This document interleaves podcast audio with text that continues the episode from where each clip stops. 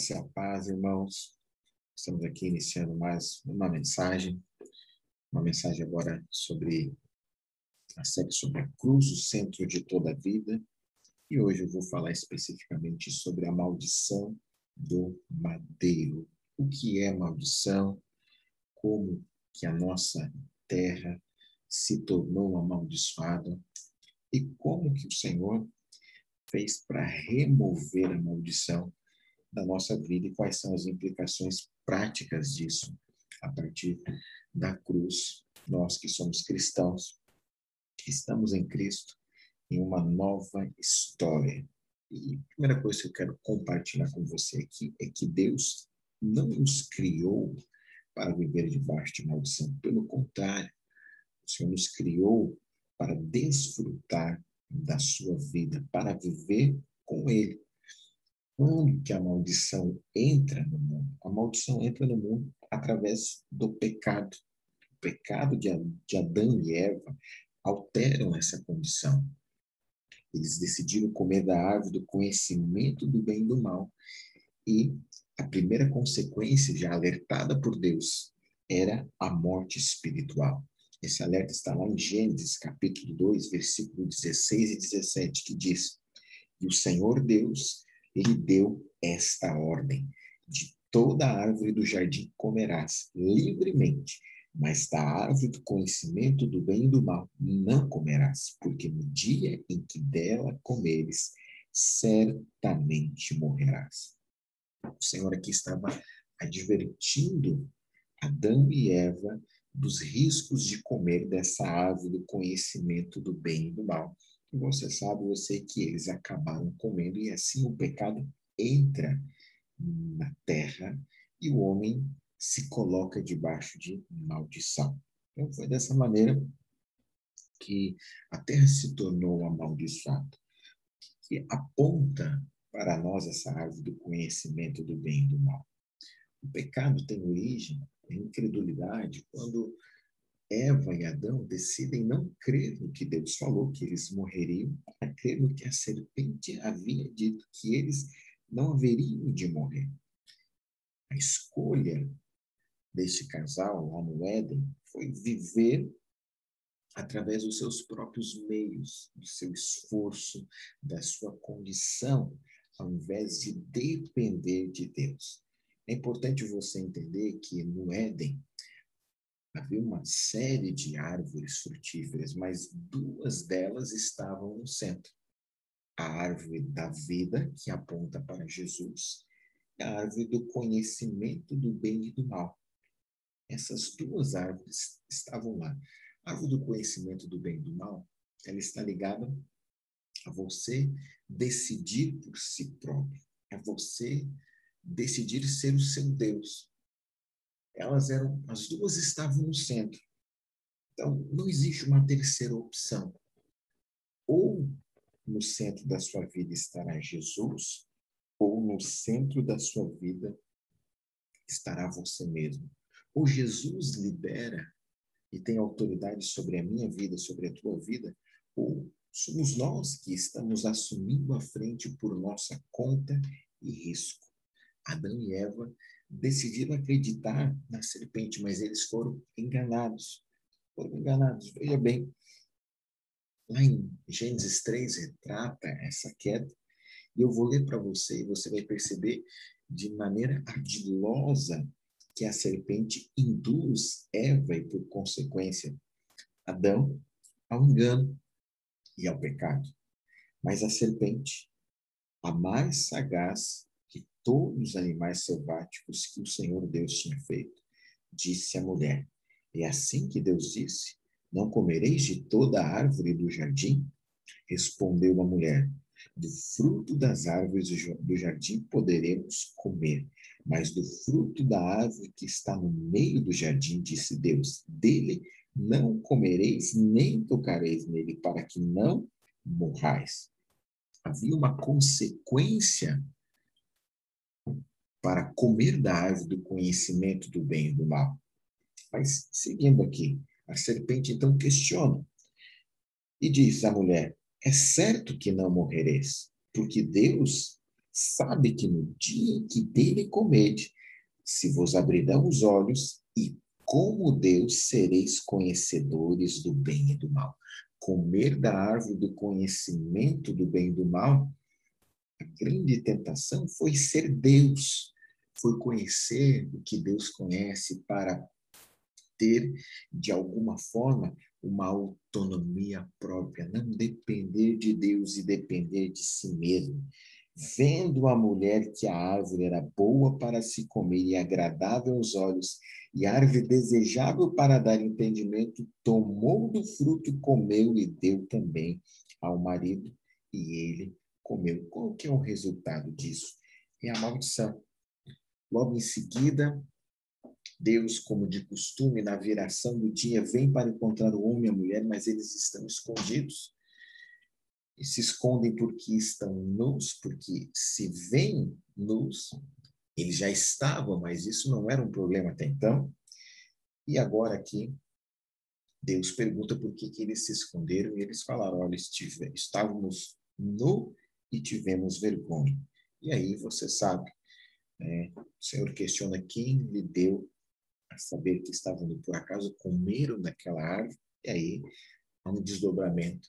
E depois disso, o Senhor profere uma palavra de maldição à serpente e de maldição à terra. Gênesis 3:17, a parte A, diz o seguinte: E Adão disse: visto que atendeste à voz da tua mulher e comesse da árvore que eu te ordenara que não comesse, maldita é a terra por tua causa.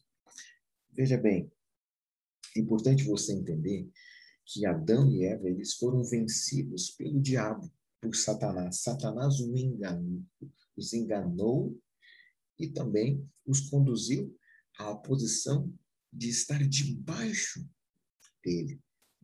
Satanás estava amaldiçoado, separado de Deus, distante do Senhor. Quando Adão e Eva, eles são vencidos pelo diabo, a terra que está debaixo da autoridade de Adão passa para estar debaixo da autoridade do diabo. E ela então se torna maldita por causa desta falha de Adão. Lá no jardim, o homem então, falha. Agora, o que, que é ser amaldiçoado? Antes disso, eu já compartilhei aqui no meu podcast é sobre o que é ser abençoado. Na série, quando nós falamos de Abraão, o primeiro a crer. Mas eu quero repetir. Ser abençoado é ter os céus trabalhando em nosso favor, é ter, é ter Deus ao nosso favor fazendo com que tudo coopere para o nosso bem.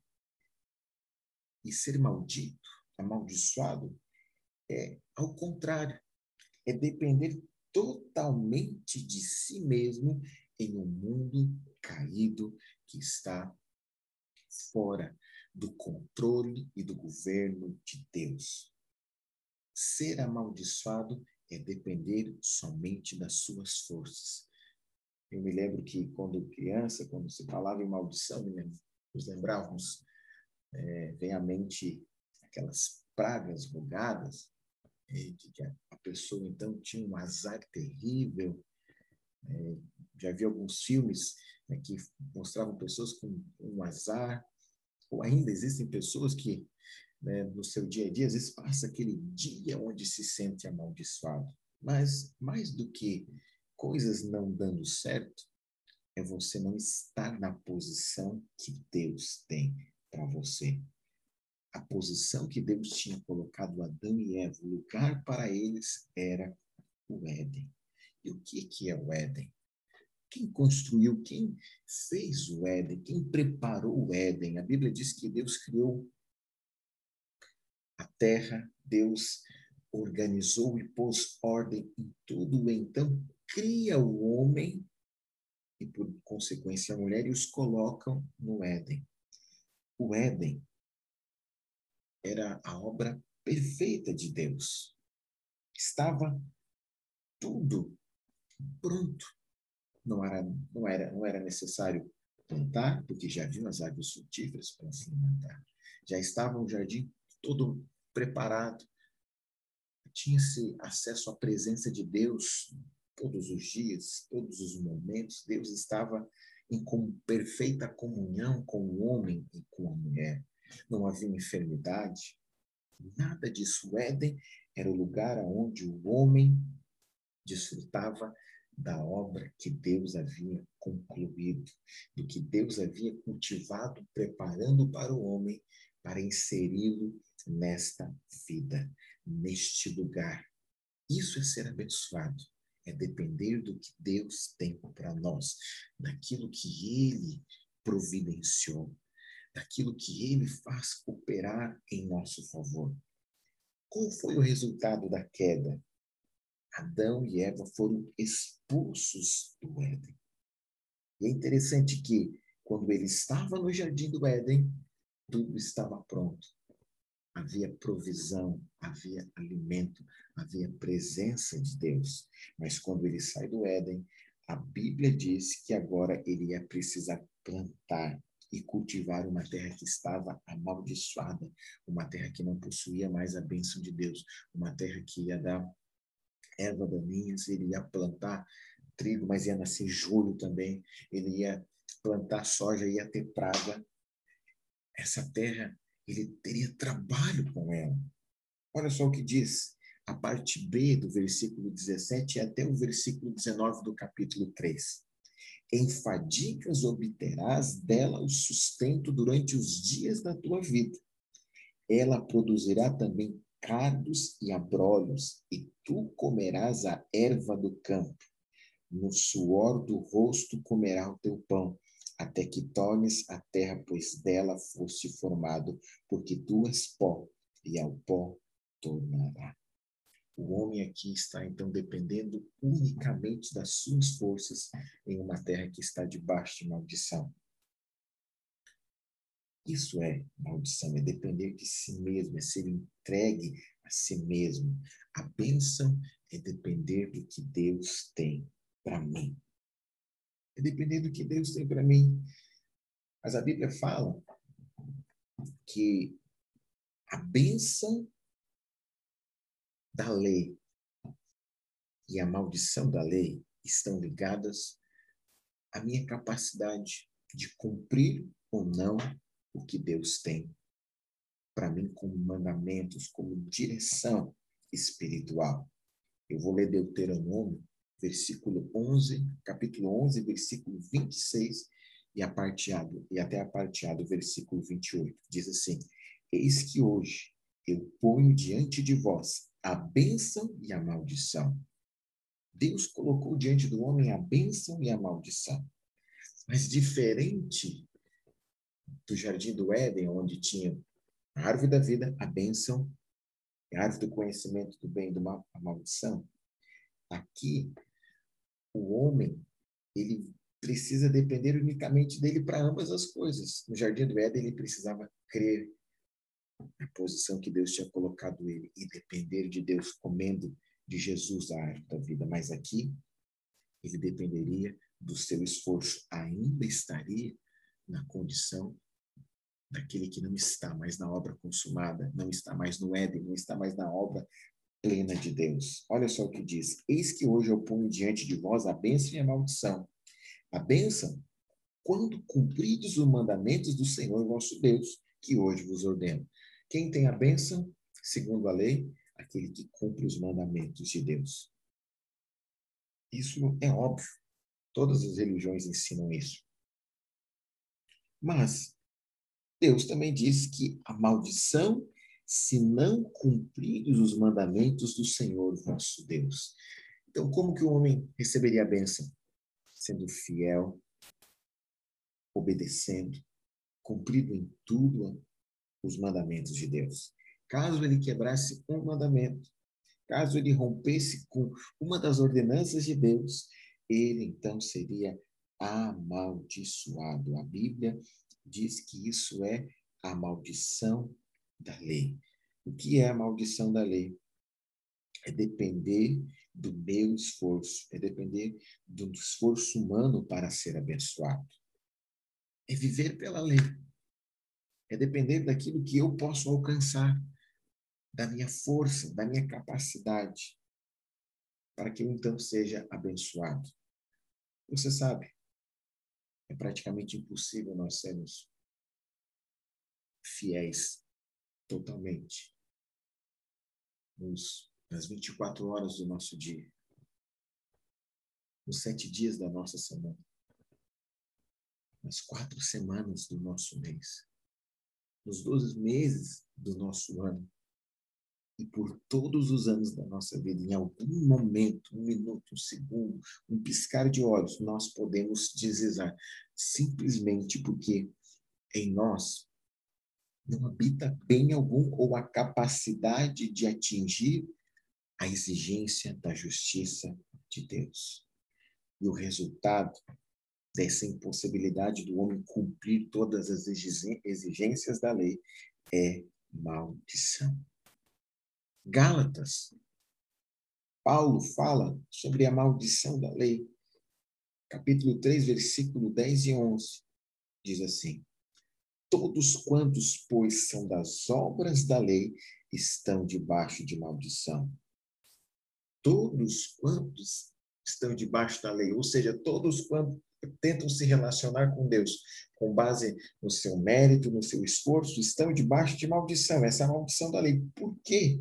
Porque está escrito: Maldito todo aquele que não permanece em todas as coisas escritas do livro da lei para praticá-las. Não é eu que estou dizendo, não é o pastor Almir, é o apóstolo Paulo. E ele diz que maldito todo aquele que não permanecer em todas as coisas escritas no, livro da lei. Não é uma, não é duas, não é 50%, não é 70%, não é 80%, não é 90%, não é 99,5%. É 100% ou nada. É 100% ou nada. E ele mesmo fala no versículo 11: e é evidente que pela lei ninguém é justificado diante de Deus, porque o justo viverá pela fé. O justo viverá pela fé, pela fé no que Deus fez, por aquilo que Ele tem para mim, não pela minha capacidade, por aquilo que eu posso fazer. Paulo diz que pela lei ninguém é justificado diante de Deus. O que, é fé? É quando eu preciso crer naquilo que eu não vejo, naquilo que vai além do meu entendimento humano, naquilo que vai além da minha capacidade, da minha força. Eu não posso me salvar, eu não entendo a salvação, eu não consigo alcançar aquilo que Deus tem como alvo para mim, que é a santidade a perfeição através da lei, somente pela fé. Diante disso, de uma terra amaldiçoada, de uma criação de uma humanidade amaldiçoada. Deus ele não ficou parado, mas ele planejou algo. Ele planejou resgatar a mim, ele planejou resgatar você, a sua casa, desta maldição e de uma vez por todas. A única maneira hoje de ser abençoado é crer na obra de Deus. Qual é esta obra? Você pergunta para mim. Esta obra é o sacrifício de Jesus Cristo na cruz. Na cruz, Jesus fez o que homem algum poderia fazer. Ele tomou a maldição.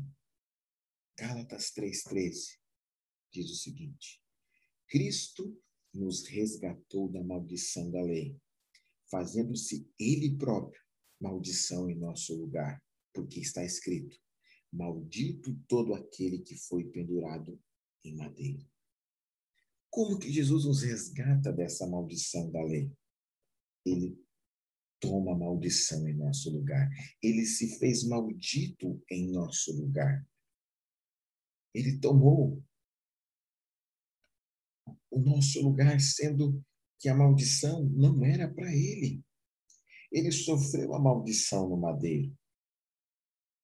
O justo na cruz se fez pecador o justo na cruz assumiu o castigo que era meu, que era seu, que veio desde lá do pecado de Adão.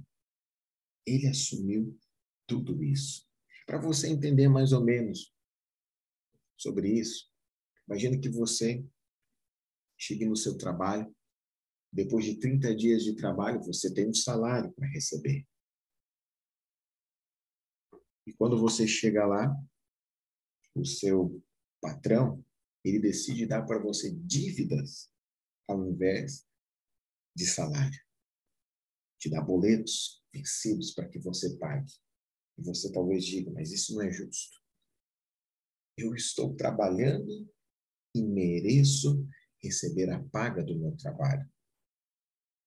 Eu trabalhei, então eu preciso ser pago. É injusto que eu receba dívida. Eu não fiz dívida alguma.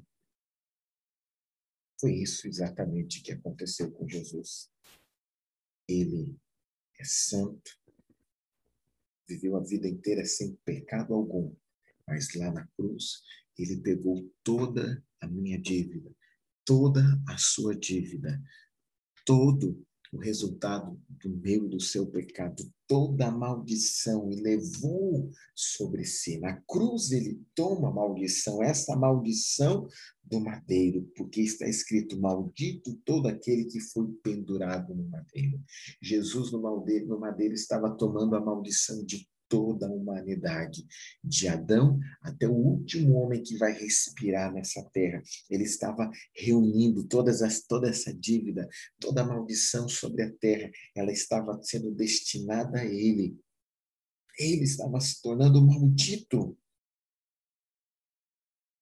Em Deuteronômio 28, nós temos uma expressão, né? Na verdade, um trecho das Escrituras onde se fala sobre as bênçãos decorrentes da lei e as maldições decorrentes da desobediência. As maldições, nesse trecho, na segunda parte do capítulo 28 de Deuteronômio, basicamente elas ficam em torno desses pontos que eu irei falar para que eu irei falar para você. Miséria, miséria, maldição, tá lá, maldição da lei, escassez. O povo ia plantar, não ia chover, não ia ter alimento. Pragas, iam doenças, pragas sobre o povo. Enfermidade no corpo, derrota diante dos inimigos, problemas familiares com os filhos que iria ter, ia ser levado para uma terra distante, dominado por outros, a esposa que ia ser governada por outro homem, problemas familiares, essas maldições nessas áreas nós encontramos lá em Deuteronômio. Então veja bem, Jesus na cruz pegou todas essas classes de maldições e tomou sobre ele. Ele se fez maldito no madeiro. No madeiro, ele assumiu o meu e o seu lugar, canalizando toda a maldição da terra e toda a dívida de todos os pecadores de todas as eras. A Bíblia afirma que quem fosse pendurado no madeiro seria considerado não maldito, do, que o pastor considera mais maldito que Deus. Deuteronômio 21, versículo 22 e 23, diz o seguinte: Se alguém houver pecado passível da pena de morte e tiver sido morto ou pendurado no madeiro, o seu cadáver não permanecerá no madeiro durante a noite, mas certamente o enterrarás no mesmo dia, porquanto o que for pendurado no madeiro é maldito de Deus. Assim, não contaminará a terra que o Senhor, teu Deus, te dá em herança.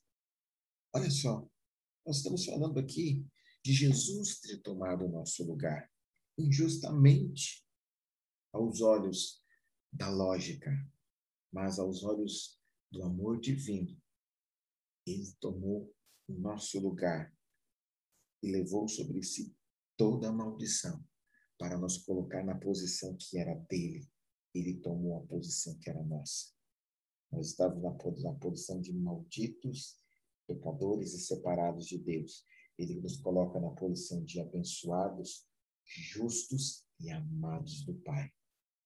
Ele abriu mão da sua posição para nos colocar na posição que ele tinha. Isso é amor, isso é graça, isso é a bênção de Deus para aquele que crê. Mas veja bem, a primeira parte desse trecho de Deuteronômio 21 diz que se alguém houver pecado passivo de pena de morte, quem foi quem pecou o pecado passivo de pena de morte? Adão. A humanidade toda pecou com Adão. Se você comer da árvore do conhecimento do mal, certamente morrerá. Havia alguém que havia pecado, um pecado de morte, que gerava uma condenação eterna. O pecado de Adão colocou o homem na posição de condenado eternamente, de morto para com Deus. Lembra? Adão foi expulso do jardim do Éden e desde então ele esteve fora daquela comunhão que ele tinha no princípio, da comunhão onde ele estava com o Senhor toda a viração do dia. Foi assim. Nós éramos esse homem que havia pecado passivo de morte, mas Jesus tomou o nosso lugar. Foi morto e pendurado no madeiro. E segue que este morto pendurado no madeiro não permanecerá no madeiro durante a noite. Jesus morreu às 15 horas da tarde e foi enterrado na sexta-feira da paixão ainda. Certamente enterrarás no mesmo dia, porquanto o que for pendurado no madeiro é maldito de Deus. Jesus se fez maldito de Deus. Ele tomou a maldição no meu e no seu lugar. Mas segue o versículo 23, diz que assim não contaminará a terra que o Senhor teu Deus te dá em herança. Pastor, o senhor falou que a terra está amaldiçoada. Sim. Muitas pessoas questionam por que, que existem tantos problemas, por que, que existe guerra, por que crianças sofrem, por que pessoas passam fome. Se Deus, Ele está no controle de tudo. Veja bem, a terra precisa ser redimida. A terra hoje foi entregue a Satanás porque Adão foi derrotado pelo diabo lá no jardim do Éden. A Jesus, oh Jesus amado, Jesus tomou o nosso lugar. No jardim do Getsemane, ele abriu mão da sua posição para se fazer servo obediente à morte, à morte de cruz. No jardim do Getsemane, ele venceu. Ele venceu. Jesus, então, ele remove a maldição dessa terra que era contaminada pelo pecado. Assim não contaminarás a terra que o Senhor Deus te dá em herança. Veja bem, Jesus se entregou e ele então, na cruz, ele concentra toda a maldição sobre ele e toma toda ela para ele. Ele foi abandonado, foi maltratado, seu corpo enfermou na cruz, foi dilacerado. Tudo isso para tomar o nosso lugar. Os cravos atrapassaram as suas mãos, os seus pés, a coroa de espinho penetrou na sua pele, no seu crânio. Ele foi ultrajado, humilhado, isso é maldição. Teve sede, não lhe deram água para beber. Jesus, na cruz, tomou a nossa maldição. Como que Deus fez? Quando nós cremos em Jesus, nós somos introduzidos de volta no Éden de Deus. Pastor, o Éden não existe mais. Não existe. Mas o Éden de Deus hoje é o reino do Senhor Jesus. É o reino do Senhor Jesus. Entenda, nós cristãos estamos neste mundo, mas não somos este mundo. O reino de Deus virá para essa terra, então ela será como foi planejada para ser. Mas até lá, a manifestação desse reino de Deus é na minha vida, na sua vida, é na igreja. É na igreja. O Éden de Deus hoje é o seu reino. Neste lugar, a obra está completa. consumada, assim como Adão e Eva lá no jardim não precisavam cultivar, plantar, trabalhar, eles contemplavam ao, ao Senhor e a sua glória e tinham tudo disponível para eles, porque estava consumado.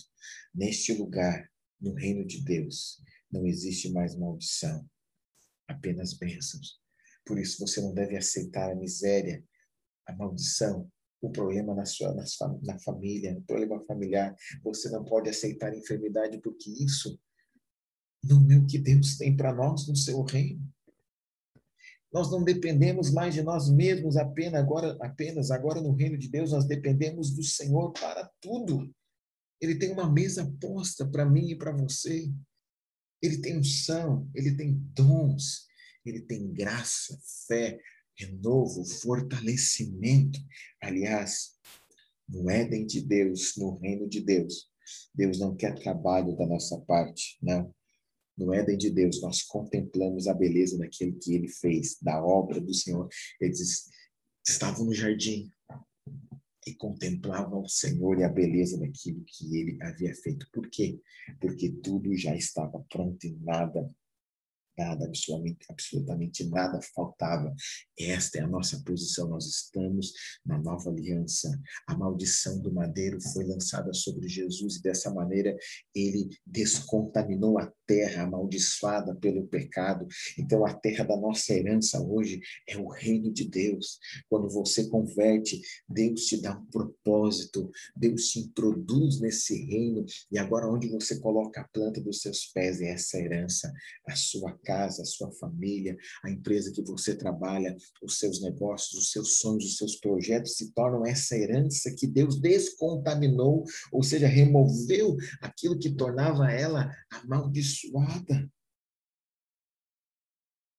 Deus não tem maldição para dar para você, porque não existe maldições no céu. Deus não pode dar aquilo que ele não tem. Nos céus tem abundância de cura, abundância de provisão, abundâncias de riquezas. Nós vivemos nessa realidade da terceira dimensão, mas existe uma quarta dimensão que é o reino dos céus, aonde nós pela fé tocamos nas coisas espirituais e manifestamos ela na terra pela nossa fé por crer. O Senhor quer que nós venhamos a contemplar aquilo que Ele fez. Mas não simplesmente contemplar com os olhos naturais, mas contemplar com os olhos espirituais. Você pode não estar vendo, mas você está no Éden de Deus. Está tudo pronto, está consumado. Se você enxergar de maneira clara em Deus isso, você vai estender a mão como quem toma um fruto da árvore do seu pomar. Mas se você desconhece isso, você vai estar sempre procurando, procurando a bênção, procurando ter aquilo que você já tem. Creia, o Senhor Jesus te colocou em uma nova realidade. Você se tornou abençoado, porque no madeiro Jesus tomou a nossa maldição, ele descontaminou a terra da nossa herança. Hoje nós somos colocados no Éden de Deus, no reino de Deus. Tudo está pronto tudo está consumado. Tudo que nós necessitamos foi providenciado pela cruz de Cristo. É cura? Está providenciada. É provisão? Está providenciada. O que você necessita já foi providenciado pelo Senhor para a sua vida. Eu quero orar por você neste momento. Quero declarar isso que nenhuma maldição irá te alcançar. Nenhuma maldição terá pouso e poder sobre você porque Jesus tomou o seu lugar. Não confie, não confie na obra das suas mãos. Não confie naquilo que você pode alcançar. O Éden de Deus é melhor do que plantar e cultivar a terra amaldiçoada. Saia da dependência do seu esforço, de tentar agradar a Deus pelos seus próprios meios. Pela lei, ninguém será justificado. E quem não praticar toda a lei, este é amaldiçoado. Confie na obra consumada. Confie naquilo que ele fez. Coma de Jesus, coma da árvore da vida. Não saia dessa posição. Em nome de Jesus eu quero orar. Senhor, obrigado pela tua palavra, porque ela é verdade. Ela é a luz que ilumina o nosso caminho para andarmos nesse mundo perdido. Sim, Pai, a tua palavra é a verdade que nos liberta. Eu oro agora, Senhor, para que cada um dos meus irmãos que estão no ouvido possa ser livre na sua mente da condenação do medo. E se alguma maldição em todos esses anos ainda permanece sobre ele, Senhor, por ignorância de que já foi desfeito, que agora, Senhor, seus olhos sejam abertos para que ele entenda que a maldição foi paga. O Senhor tomou o cálice do vinagre da maldição para que nós tomássemos o cálice da bênção, o cálice da bênção, o cálice da alegria, da saúde, do perdão eterno. Deus, eu te louvo porque o Senhor nos amou ao ponto de entregar Jesus em nosso lugar. Eu declaro agora sobre a vida dos meus irmãos que eles experimentarão dias de bênção. A maldição não poderá tocar nem a eles, nem a sua casa, nem a sua família. Os seus negócios estão debaixo da bênção. Deus, nesse mundo que vive um deserto, um período de intensas trevas, eu quero declarar que os teus rios de água viva fluirão, trazendo vida no deserto para estes meus irmãos, e não somente para eles, mas para saciar aqueles que estão à sua volta. O cálice deles irá transbordar, vai encher tanto que aqueles que estiverem à sua volta serão abençoados. Eu oro, sim, declarando que nesse mundo de trevas o Senhor falar resplandecer o teu rosto sobre eles. Em nome de Jesus, Senhor, faça distinção entre quem teme ao Senhor, quem serve o Senhor, e quem não te teme, não te serve. Em nome de Jesus, eu te abençoo, meu irmão. Em nome de Jesus eu declaro: a maldição não tem poder sobre a sua vida. Receba essa palavra em nome de Jesus. Amém.